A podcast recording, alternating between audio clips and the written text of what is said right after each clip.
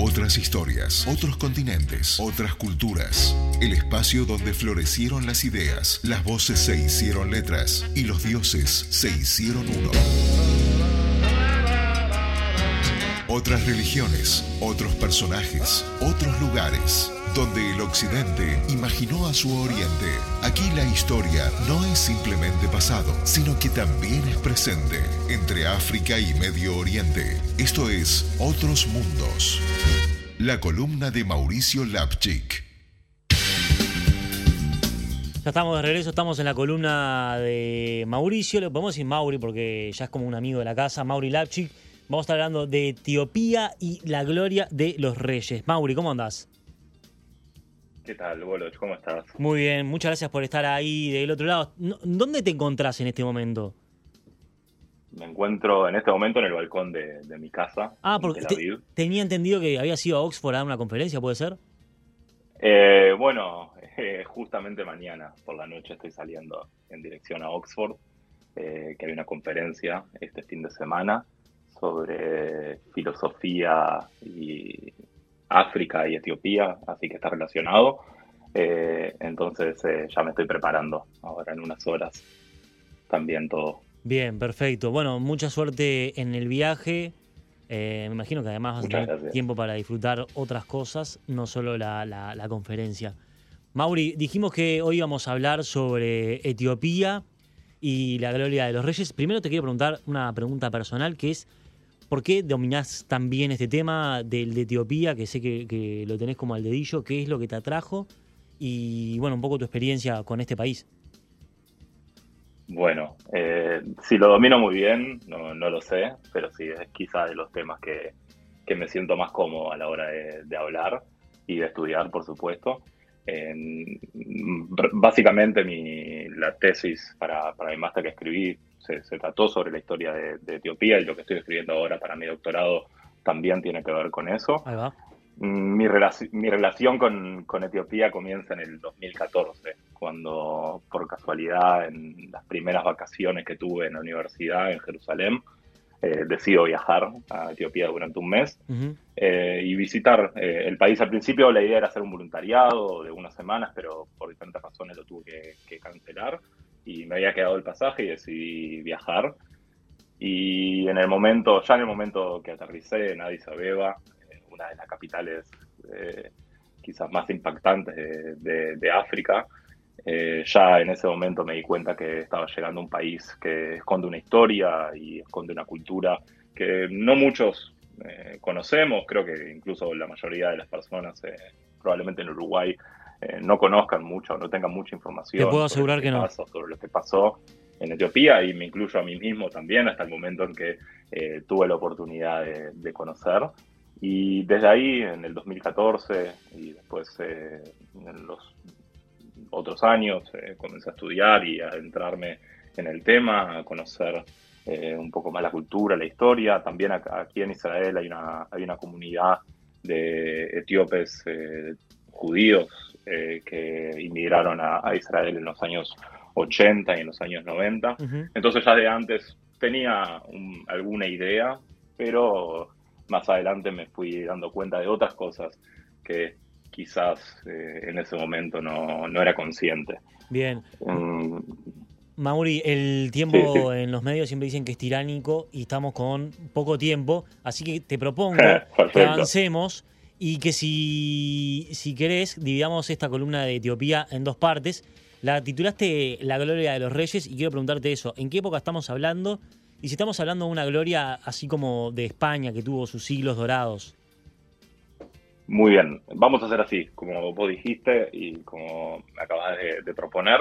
Vamos a dividir esta columna en dos partes. La primera parte voy a explicar, va a ser una breve introducción a lo que es Etiopía, y en la segunda parte me voy a enfocar más en lo que vos decís, en la gloria de los reyes. Ahora, Bien. Quizás el título nos, eh, nos mezcla un poco, pero La Gloria de los Reyes es el título de un libro, de una obra que fue escrita alrededor del siglo, en el siglo XIV, eh, que es la, la epopeya nacional de, de Etiopía, o por lo menos de la eh, cultura cristiana en, en Etiopía, que cuenta cómo el, el rey de Etiopía es el heredero de Salomón. De Salomón escuchamos, por supuesto, el Sí. rey Salomón. Y es también el hijo de la reina de Saba. Esa no sé si la escuchaste. No, no la escuché. En, hubo algunas películas que Hollywood hizo en los años 70, creo, eh, pero la reina de Saba es un personaje que aparece en la Biblia, en el libro de los reyes, en el Antiguo Testamento, y en la Biblia hay un pasaje muy cortito en el cual se cuenta un encuentro entre una reina de, que provenía de la península arábiga o de África, que se encontraba con Salomón. Eso es todo. Eh, la Gloria de los Reyes es el libro que desarrolla toda esta historia y cuenta cómo eh, el hijo vuelve a Jerusalén a recuperar la gloria que tenía eh, el pueblo de Israel, Sion, en ese momento, y se la lleva y la traslada con él a Etiopía. Pero eso lo vamos a hablar y lo vamos a conversar en, quizás en la segunda parte de la columna. Eh, si querés te cuento, si te parece, algunos datos interesantes sí, perfecto. que quizás nos van a ayudar un poco a entender de qué se trata este país. En primer lugar, vamos a decir que Etiopía es un país de mayoría cristiana. Eh, a diferencia de la mayoría de los países que se encuentran en la zona, Etiopía se encuentra en el cuerno de África, que es una región que está en el noreste del continente. Eh, países limítrofes, ¿me querés ayudar? Eh, la verdad que no te puedo ayudar porque ya tengo el mapa acá abierto conmigo. Hice un poco de trampa. Perfecto, perfecto. Entonces, ayúdame, excelente. Dale, está Eritrea, Sudán del Sur, perdón, Eritrea, voy a empezar por arriba. Eritrea, Sudán, Sudán del Sur, Kenia, Somalia y Djibouti. Así es. Todos esos países rodean a Etiopía y como viste en el mapa, y seguramente los oyentes están fijándose también en el mapa, Etiopía no tiene salida al mar. La única salida que tuvo eh, fue a través de Eritrea, que es la una región que antiguamente perteneció a, Etiopía y es la región en la cual los italianos eh, establecieron su colonia. Por eso hoy en día eh, es un país eh, independiente, una dictadura terrible, de eso no vamos a hablar ahora, pero sí, es un país que limita al norte y después tiene al Sudán, que está en la otra frontera. Entonces, hablamos que eh, Etiopía tiene una mayoría de aproximadamente 60-75% de población cristiana. Eh, el resto eh, se divide entre población musulmán, que en su mayoría se encuentra en el este del país, y también población, digamos, de diferentes religiones también, que se viven en, el sur, que son lo que, todo lo que tiene que ver con las tribus también, que pasan también para lo que es Kenia.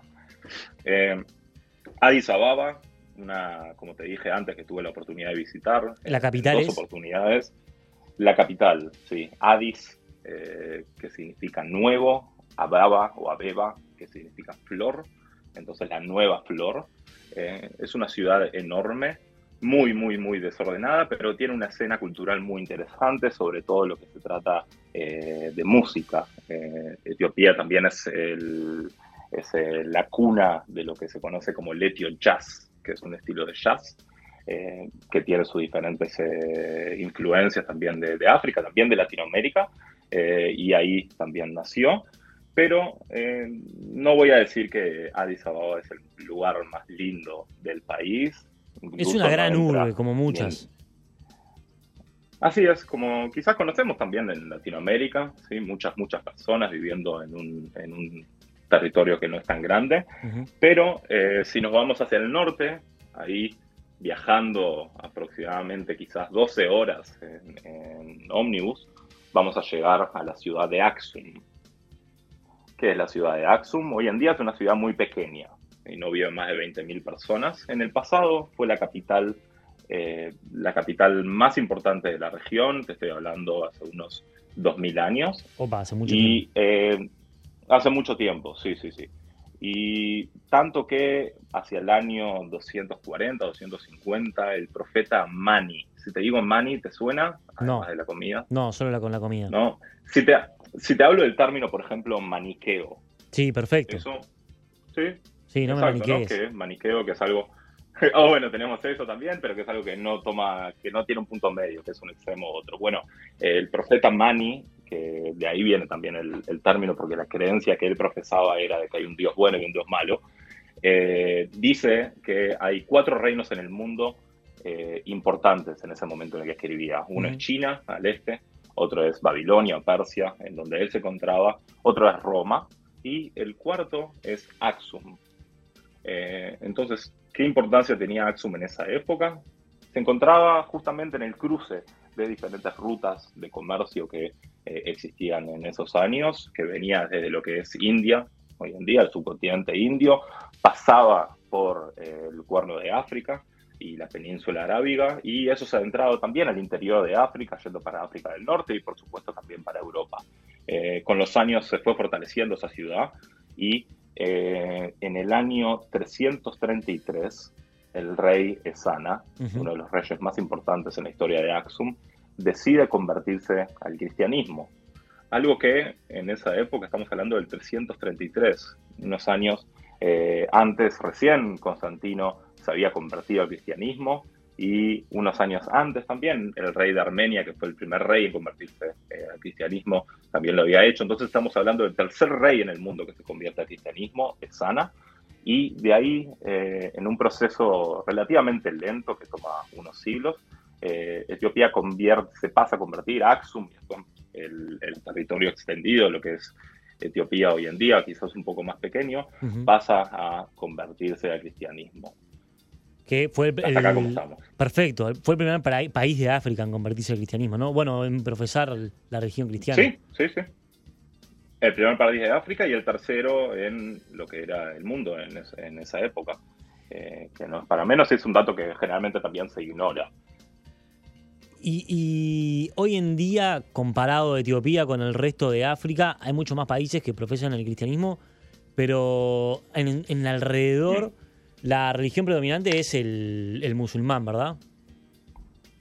Eh, sí, la religión predominante es el Islam, alrededor de los países por lo menos que nombramos eh, juntos en el mapa, pero también tenemos que tener en cuenta que en África hay varios países que son cristianos también, de denominación cristiana, pero la diferencia más grande es que son cristianos a, como eh, reacción o como producto de la época colonialista. Claro, o sea, recientes. Que llegaron e impusieron la religión cristiana. Y eso nos lleva a uno de los puntos más importantes y que les traen más orgullo a eh, los, las personas de Etiopía, es que se dice que es el único país que nunca fue colonizado por ninguna potencia eh, europea, sin incluir a Liberia también, pero eh, en ningún momento Etiopía fue colonizado de manera sistemática por un país europeo. Sí tuvo algunos intentos, Italia intentó eh, colonizar el país en el año 1935. Mussolini decidió tomar eh, lo que es eh, Etiopía hoy en día,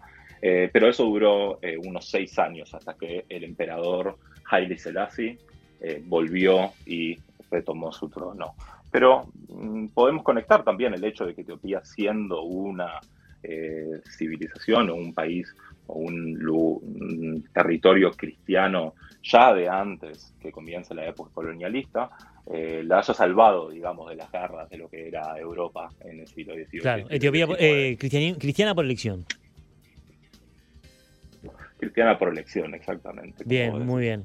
Mauri, perdón, nos quedamos sin tiempo, pero la próxima enganchamos con la Gloria de los Reyes directamente y ya tenemos como una base para hablar respecto de Etiopía. Claro, lo que vamos a hablar es básicamente de los reyes y cómo se eh, fundó la dinastía y cómo llegó también hasta este último nombre que te nombré ahora, Haile Selassie, que es el último emperador de esta dinastía casi milenaria.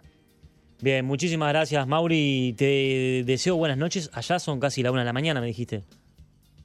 Casi en este momento son la una de la mañana, pero muy feliz de haber estado contigo y con todos los oyentes y esperando la próxima, el próximo encuentro en otros mundos. Bien, nos encontramos entonces en otros mundos. Un abrazo grande. Un abrazo. Chau, chau.